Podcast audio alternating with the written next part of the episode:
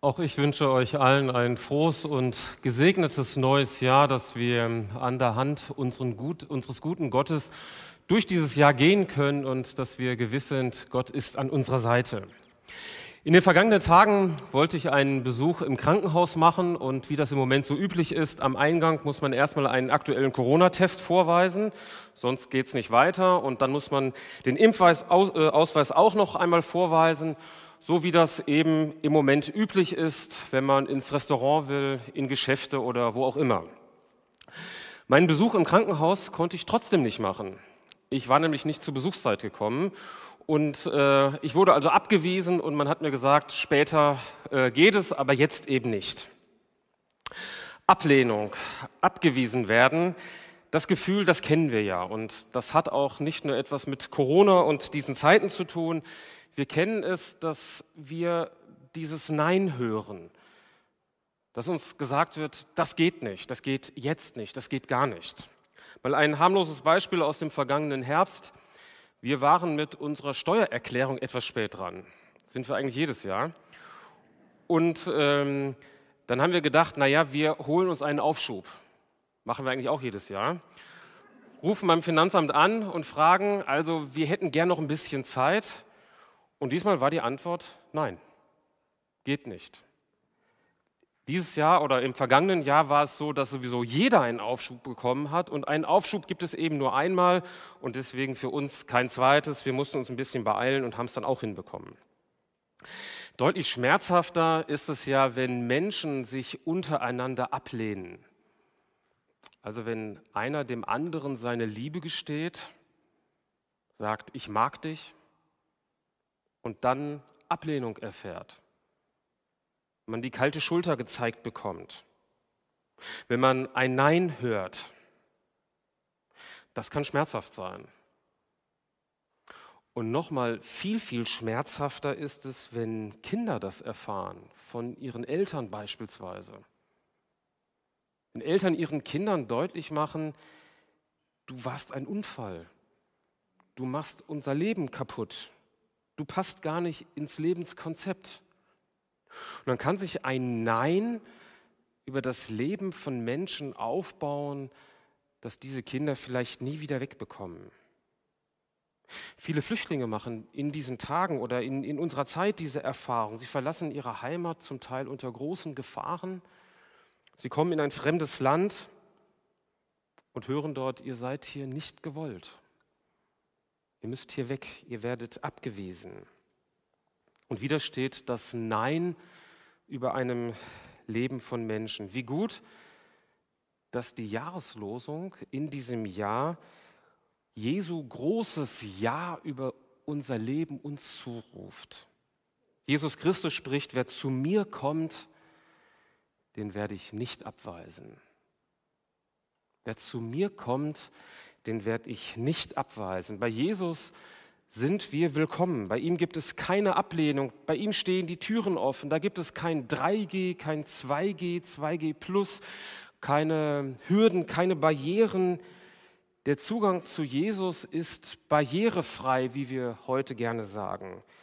Wir sind bei Jesus willkommen. Wer zu mir kommt, den werde ich nicht abweisen. Schauen wir mal genauer hin. Was hat Jesus denn eigentlich gemeint? Ein erster Gedanke, Jesus kommt zu uns. Also gar nicht, wer zu mir kommt, sondern am Anfang steht, Jesus kommt zu uns. Jesus kommt zu uns. Bevor wir nur einen einzigen Schritt auf Jesus zugehen können, hat er schon einen Schritt auf uns zugemacht. Jesus ist uns immer einen Schritt voraus. Wenn wir die Jahreslosung im Zusammenhang lesen, dann steht die ja in Johannes 6 und das ist das große Kapitel, wo es am Anfang um die Speisung der 5000 geht. Da ist also eine, Gruppe, eine große Gruppe von Menschen Jesus gefolgt. Sie hängen Jesus an der Zunge, sie hören ihn als, als Redner, als Prediger, sie haben seine Wundertaten gesehen und jetzt sind sie wieder ganz nah bei Jesus. Und es wird Abend und die Menschenmenge will versorgt werden aber die Ressourcen sind sehr knapp. Es ist kaum etwas da. Fünf Brote, zwei Fische, das ist alles. Und dann nimmt Jesus dieses, diese kleine Gabe und er verteilt sie an die große Masse. Jesus wirkt das Wunder und er befriedigt die Bedürfnisse der Menschen. Er sieht ihren Hunger, er sieht ihre Not, er sieht ihr Angewiesensein und Jesus beschenkt diese Menschen. So kommt Jesus auf die Menschen zu. Und so wird es auch im neuen Jahr sein, dass Jesus an unserer Seite ist, dass er an unsere Seite tritt, dass er uns herantritt, an die Hand nimmt und dass er der Versorger unseres Lebens sein wird. Aber Jesus will uns eben nicht nur leiblich, nicht nur existenziell versorgen mit dem, was wir zum Leben brauchen, sondern er beschenkt uns auch mit Glauben. Er beschenkt uns, dass wir ja bei ihm sein können. Dass wir zu Jesus finden, ist ja am Ende auch ein Geschenk des Himmels. Die Jahreslosung ist ja nur der zweite Teil eines Verses. Der ganze Vers lautet, alles, was der Vater mir gibt, wird zu mir kommen. Und jetzt Jahreslosung, und wer zu mir kommt, den werde ich nicht abweisen. Alles, was mir der Vater gibt, wird zu mir kommen. Und wenn wir noch ein bisschen weiterlesen, in Vers 44 wird es noch einmal deutlicher. Da sagt Jesus dann, es kann niemand zu mir kommen, es sei denn, ihn ziehe der Vater, der mich gesandt hat. Es kann niemand zu mir kommen, es sei denn, ihn ziehe der Vater. Wenn ein Mensch zu Jesus kommt, wenn ein Mensch zu Jesus findet, dann doch deshalb, weil Gott das schenkt, weil Gott die Fähigkeit, den Glauben in einen Menschen hineinlegt. Die Initiative geht von Gott aus. Wie findet ein Mensch zu Jesus? Doch so, dass Gott sich am Anfang zu uns herabbeugt. Er geht den ersten Schritt. Er spricht das große Ja über unser Leben aus. In der Weihnachtsbotschaft nach Lukas aus dem Titusbrief heißt es, es ist erschienen die heilsame Gnade Gottes allen Menschen. Es ist erschienen die heilsame Gnade Gottes allen Menschen. Das ist die Botschaft von Weihnachten. Gott macht sich in Jesus auf den Weg in diese Welt hinein und er schenkt uns seine Liebe. Und dann können wir auf diese Liebe reagieren. Aber dass wir reagieren können, das liegt wiederum an Gott selbst. Er zieht uns zu sich. Und ich finde, darin liegt eine große Befreiung in dieser Erkenntnis. Wir müssen uns die Liebe Gottes nicht erst verdienen. Wir müssen Gott nicht gnädig stimmen. Wir sind nicht mal in der Lage, diese Liebe Gottes zu verlangen in unserem Leben, uns danach auszustrecken, weil wir gar keine Antenne für diese Liebe Gottes haben. Da gibt es keine Sensoren, weil wir überhaupt gar kein, kein Empfinden für die Liebe Gottes haben. Unsere Hinwendung zu Jesus, die gleicht einer Totenauferweckung, wie Paulus im Epheserbrief sagt. Ein Toter, kann das Leben, ein Toter, der kann die Liebe nicht wollen. In einem Toten regt sich nichts mehr. Ein Toter ist nur tot und sonst nichts. Wenn Menschen bei Jesus angekommen sind, dann können sie in der Rückschau betrachten, wie Gott die Wege geführt hat, welchen Plan er für mein Leben hatte, dass ich Jesus einmal, dass ich Jesus kennenlernen durfte. Und es wäre ja jetzt spannend, wenn wir uns mal untereinander berichten würden, wie das war, wie die Umstände waren, dass ich zu Jesus gefunden habe, welche Menschen hat Gott in mein Leben hineingestellt? Wer hat vielleicht schon lange dafür gebetet, dass ich einmal mein Leben für Jesus öffne? Gott unternimmt den ersten Schritt. Er kommt in Jesus auf uns zu. Und dass wir dann Jesus kennen, lernen, das ist nicht so, dass Gott uns nun Gewalt antun würde. Es ist ja nicht so, dass wir uns der Liebe Gottes wieder, nicht widersetzen könnten. Seine Liebe, sie zieht, aber sie schiebt uns nicht. Gott will uns gewinnen, aber er will nicht überwinden. Jesus lädt ein. Wir werden nicht gezwungen. Und so ist der Mensch auf eine sehr geheimnisvolle Weise mit integriert, beteiligt an diesem Prozess, dass wir zu Jesus finden. Gott ruft und der Mensch antwortet. Gott lädt ein, der Mensch nimmt das Angebot Gottes dankbar an. Gott liebt uns und der Mensch erwidert diese Liebe. In der Hinwendung zu Jesus liegt ein großes, ein großes Geheimnis. Es ist ein Ziehen und ein Kommen zugleich. Es ist miteinander verwoben. Es ist Ruf und Antwort. Jesus kommt zu uns. Ein zweiter Gedanke, Jesus bleibt bei uns. Gott, der Vater, bringt uns also in Kontakt mit Jesus. Er hat uns in seine Gemeinschaft gestellt. Und wie verhalten sich die Menschen? Nun, in dem Zusammenhang von Johannes 6 ist es so, dass die Menschen Jesus den Rücken zukehren. Jesus vollbringt das Wunder, er macht unglaublich viele Menschen satt. Am nächsten Tag ist er in der Synagoge und Jesus stellt dieses Wunder in einen ja größeren Zusammenhang hinein. Er erklärt die tiefere Bedeutung. Und dann sagt Jesus, ich bin das Brot des Lebens. Wer zu mir kommt, wird nie mehr hungrig sein. Und wer an mich glaubt, wird nie mehr Durst haben. Jesus sagt also, schaut mich an, ich bin das, was ihr braucht. Aber die Menschen sehen in Jesus den Sattmacher. Jesus ist ihr Bedürfnisstiller. Jesus ist der Notabwender. Aber Jesus will so viel mehr sein. Er sagt, ich bin vom himmlischen Vater gekommen. Ich will euren Lebenshunger stillen. Ich will euch ewiges Leben spenden. Und das ist den Menschen zu viel. Sie sagen, Mensch, Jesus, wir kennen dich doch. Du bist doch der Sohn des Zimmermanns. Wir kennen deine Eltern, Maria und Josef. Das ist doch anmaßend zu sagen, dass du aus dem Himmel herabgekommen bist. Und dann spitzt sich der Streit zu und ein Wort gibt das andere und am Ende heißt es in Kapitel 6, die Menschen wenden sich von Jesus ab. Sie wollen mit diesem Hochstapler einfach nichts zu tun haben. Und jetzt könnte man ja denken, und wir würden es Jesus nicht verübeln können, wenn er sich auch enttäuscht abwendet. Es hat doch keinen Zweck. Sie wollen meine Liebe nicht. Ich bin ihnen egal. Und wenn ich ihnen egal bin, dann will ich auch nichts mit ihnen zu tun haben. Wer wollte es Jesus verübeln? Irgendwann ist das Maß doch einmal voll. Irgendwann ist die Geduld aufgebraucht. Und dann strahlt hier ganz hell die Jahreslosung auf, wer zu mir kommt. Wer zu mir kommt, das sind die, die Jesus von Gott, dem Vater, anvertraut sind. Die, die Gott seinem Sohn Jesus schenkt, ihm anvertraut, die wird Jesus nicht verstoßen. Auf die passt Jesus auf. Das Wort abweisen in der Übersetzung der Jahreslosung hat einen ursprünglich etwas härteren Klang, so wie es in der Luther-Übersetzung auch zu lesen ist. Da heißt es, den werde ich nicht hinausstoßen. Gemeint ist, dass jemand aus der Gemeinschaft mit Jesus herausgestoßen wird.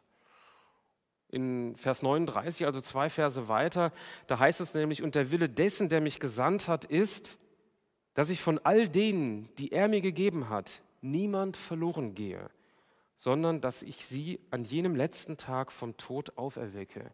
Jesus gibt sein Wort, dass die, die ihm anvertraut sind, nicht verloren gehen werden. Jesus passt auf. Und so sind wir im neuen Jahr sicher an der Seite Jesu. Er lässt uns nicht los. Egal, was da um uns herum passiert, egal, wie sich die Pandemie entwickeln wird, oder es eine neue Katastrophe über uns hereinbricht. Die Hand Jesu lässt uns nicht los. Er führt uns, er leitet uns, dass wir ans Ziel kommen. Das wird ja besonders deutlich in dem Wort Jesu, wo er von sich selbst als dem guten Hirten spricht. Johannes 10. Meine Schafe hören meine Stimme. Ich kenne sie und sie folgen mir und ich gebe ihnen das ewige Leben Sie werden niemals verloren gehen und niemand wird sie aus meiner Hand reißen. Niemand, nichts kann uns aus dieser Verbindung, aus der Gemeinschaft mit Jesus herausholen. Jesus hat versprochen, ich passe auf, ich halte fest, ich werde nicht abweisen, ich werde nicht hinausstoßen, bei mir seid ihr sicher. Es ist nicht unser Verdienst, dass wir zu Jesus gefunden haben. Er hat den entscheidenden Schritt auf uns zugemacht, aber es ist auch nicht unser Verdienst, dass wir bei Jesus bleiben. Manch einer von uns geht mit guten Vorsätzen ins neue Jahr. Wir sehen das neue Jahr als Chance der Veränderung. Unter den Top 3 der guten Vorsätze steht auch in diesem Jahr wieder mehr Sport machen, abnehmen, gesünder ernähren. Wie jedes Jahr. Diese Vorsätze sind nicht schlecht, okay, aber wir wissen auch, dass es nicht leicht sein wird, diese Vorsätze durchzuhalten. So schnell ist man wieder im alten Trott. Die alten Gewohnheiten holen einen ein. Irgendwann ist die Willenskraft aufgebraucht und dann knicken wir ein. Nicht anders wäre es, wenn wir uns anstrengen würden, in der Nähe Jesu zu bleiben. Wir schaffen das nicht. Wir können uns selbst nicht trauen. Wir wären hoffnungslos verloren. Aber Jesus hat versprochen, er lässt nicht los. Er wird uns nicht abweisen. Er schickt uns nicht weg. Und so bleibt Jesus an unserer Seite, bis wir in der Ewigkeit beim Vater sind. Bis dahin mag es noch ein weiter, ein vielleicht auch beschwerlicher Weg sein. 2022 liegen wieder ganz eigene Herausforderungen vor uns. Aber Jesus ist da.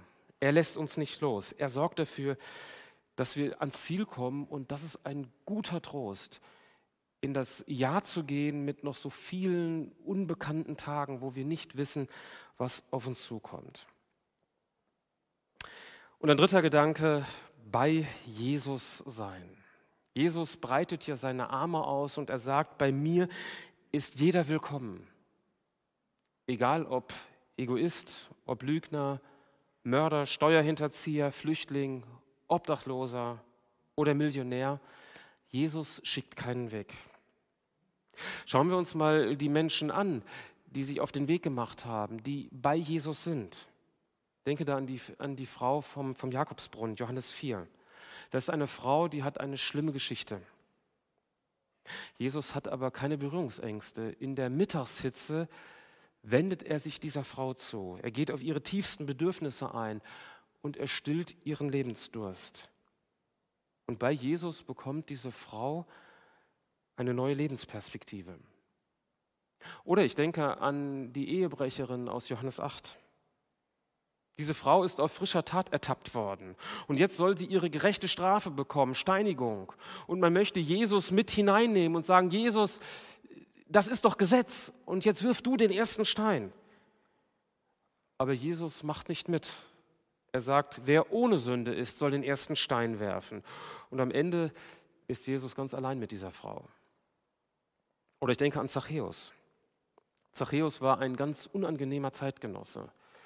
Er hat, hat sich als Handlanger der Römer gezeigt, war Zöllner, hat, ganz, hat, hat mit den verhassten Römern äh, zusammengearbeitet und dabei hat er noch in die eigene Tasche gewirtschaftet und er hat sich ein Vermögen ergaunert. Und die Menschen machen um, um diesen Zachäus einen Bogen und wollen nichts mit ihm zu tun haben. Und Jesus macht Halt bei Zachäus und sagt, ich möchte heute bei dir einkehren, ich möchte Gemeinschaft mit dir haben. Jesus hatte den Ruf, ein Freund der Zöllner und Sünder zu sein. Bei Jesus sind die Menschen willkommen. Jesus spricht ein großes Ja über die Menschen aus. Das ist Willkommenskultur in höchster Vollendung. Und was bedeutet das für uns und für unser Miteinander? Wir legen so schnell den Finger in die Wunde. Wenn Menschen anders sind als wir selbst, dann grenzen wir uns gerne ab. Wir singen andere Lieder als sie und dann bauen wir Hürden auf. Und wenn die Theologie nicht stimmt, dann werden Bedingungen gestellt. Und wenn die Lebensbiografie Brüche aufweist, dann wird Korrektur eingefordert, bevor Gemeinschaft möglich ist. Wir sagen auch zu den Menschen Ja, wir sagen ja, aber. Aber wenn du dich veränderst, wenn du dich anpasst, wenn du unsere Bedingungen erfüllst, dann. Das ist keine Willkommenskultur. Das ist exklusiv, das ist ausgrenzend. Der Zugang zu Jesus mag barrierefrei sein, aber deswegen ist er das in unseren Gemeinden noch lange nicht. Wenn die Menschen so ticken wie wir, dann, ja, dann heißen wir sie willkommen.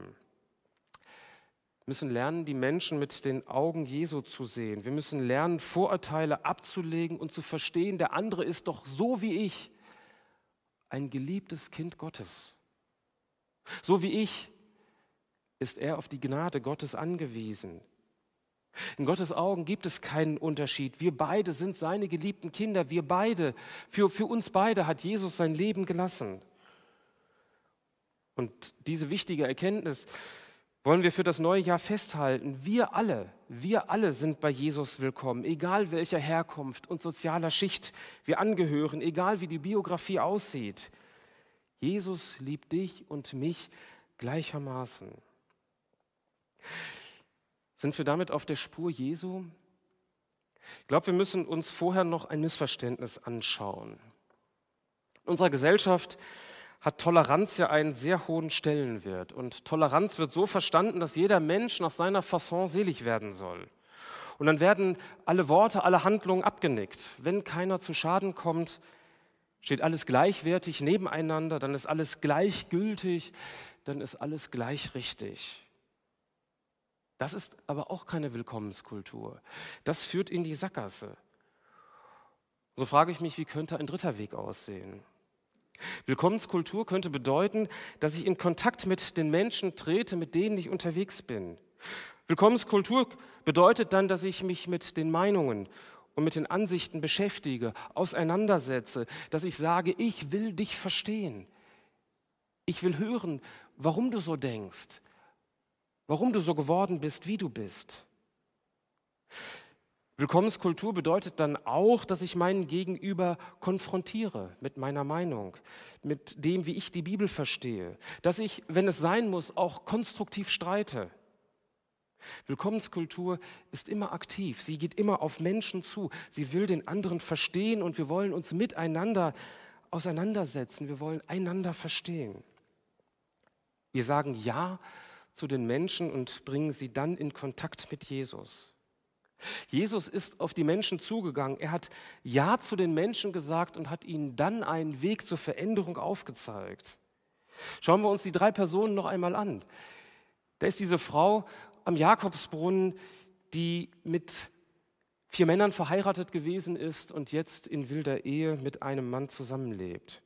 Und Jesus macht der Frau deutlich, du hast deinen Lebensdurst an einer falschen, äh, an einer falschen Quelle gestillt.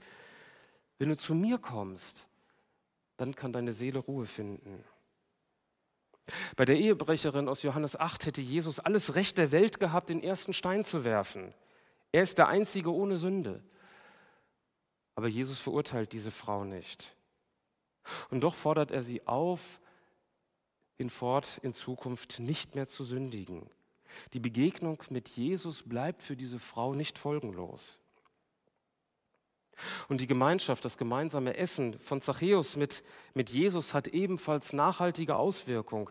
Je, Zachäus erkennt in der Gemeinschaft mit Jesus, dass er ein falsches Leben geführt hat. Und er kehrt um. Und er macht den Schaden wieder gut, den er angerichtet hat. Jesus lädt alle Menschen unterschiedslos zu sich ein, richtig. Aber in der Begegnung und in der Gemeinschaft mit Jesus erfahren diese Menschen Veränderung. Keiner muss so bleiben, wie er ist. Wir selbst, ich selbst, habe es so nötig wie jeder andere auch. Und darauf kommt es doch im neuen Jahr an, dass wir bei Jesus sind, dass Jesus bei uns bleibt und dass wir in der Nähe von Jesus umgestaltet werden. Und das kann schon heute beginnen. Wenn wir gleich das Abendmahl miteinander feiern, dann lädt uns Jesus ja an seinen Tisch ein und er beschenkt uns dann mit seiner Gegenwart und er will uns stärken für unseren Alltag und er sagt und macht das, ich will schon jetzt Gemeinschaft mit euch haben, dass ihr einmal in der Ewigkeit bei mir seid. Jesus bereitet die Arme aus und er sagt zu uns, wer zu mir kommt, den werde ich nicht abweisen. Ich möchte beten. Herr Jesus Christus, ich danke dir, dass das ein gutes Wort ist für das neue Jahr, dass wir bei dir willkommen sind und dass wir erleben, wie du den ersten Schritt auf uns zugehst, wie du dich zu uns herabbeugst, wie du uns in deine Gemeinschaft hineinziehst und wie, uns, wie du uns veränderst.